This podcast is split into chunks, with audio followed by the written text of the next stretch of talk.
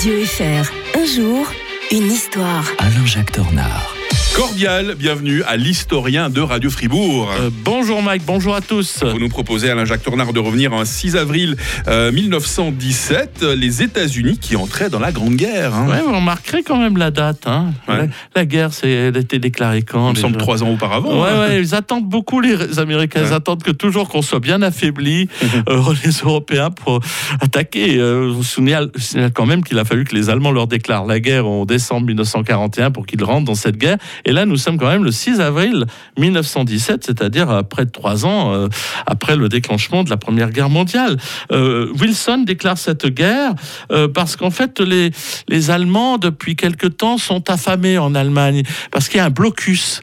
Donc, ils ont décidé de développer la guerre sous-marine. Et donc, ils ont décidé que tous les navires qui rentrent dans la zone économique britannique seront considérés comme des ennemis. Ah, Alors, déjà en 1915, il y avait eu un bateau qui s'appelait le Lusitania, qui avait américain, qui avait sombré. Puis les Américains avaient guère apprécié cela et ils avaient été à deux doigts déjà euh, euh, de euh, s'en prendre euh, aux Allemands.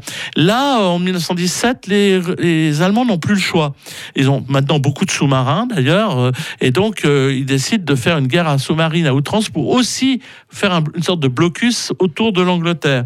Et euh, on profite d'ailleurs que euh, c'est amusant, c'est des fois des dépêches. hein. La fameuse dépêche d'Ems avait entraîné la guerre de 1870 entre la France et l'Angleterre et, et la- et l'Allemagne. Et bien là, c'est aussi une dépêche d'un ambassadeur à, à son homologue euh, mexicain, leur proposant aux Mexicains tout simplement de rentrer en guerre au- avec eux pour conquérir le sud des États-Unis. Mhm. Alors forcément, les Américains vont mettre la main sur ce document et ils vont l'exhiber partout euh, pour bien montrer que, vous voyez, on, on se prépare à attaquer les États-Unis, ce qui fait que les Américains qui étaient pour une politique attentiste, comme en 1940 d'ailleurs, hein, eh bien, euh, vont exploiter cet événement-là pour rentrer en guerre. Alors, euh, rassurez-vous, ils vont quand même attendre à nouveau près d'une année pour euh, parce qu'il faut former une armée. C'est pas une armée de, c'est une armée de métier à l'époque.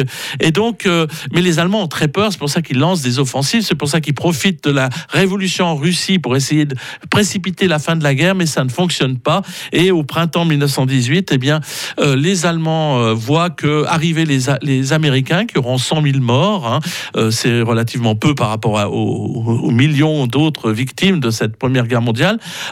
Et mais ça va fonctionner. Les Allemands auront très très peur, comprennent qu'il y a un potentiel énorme du côté américain.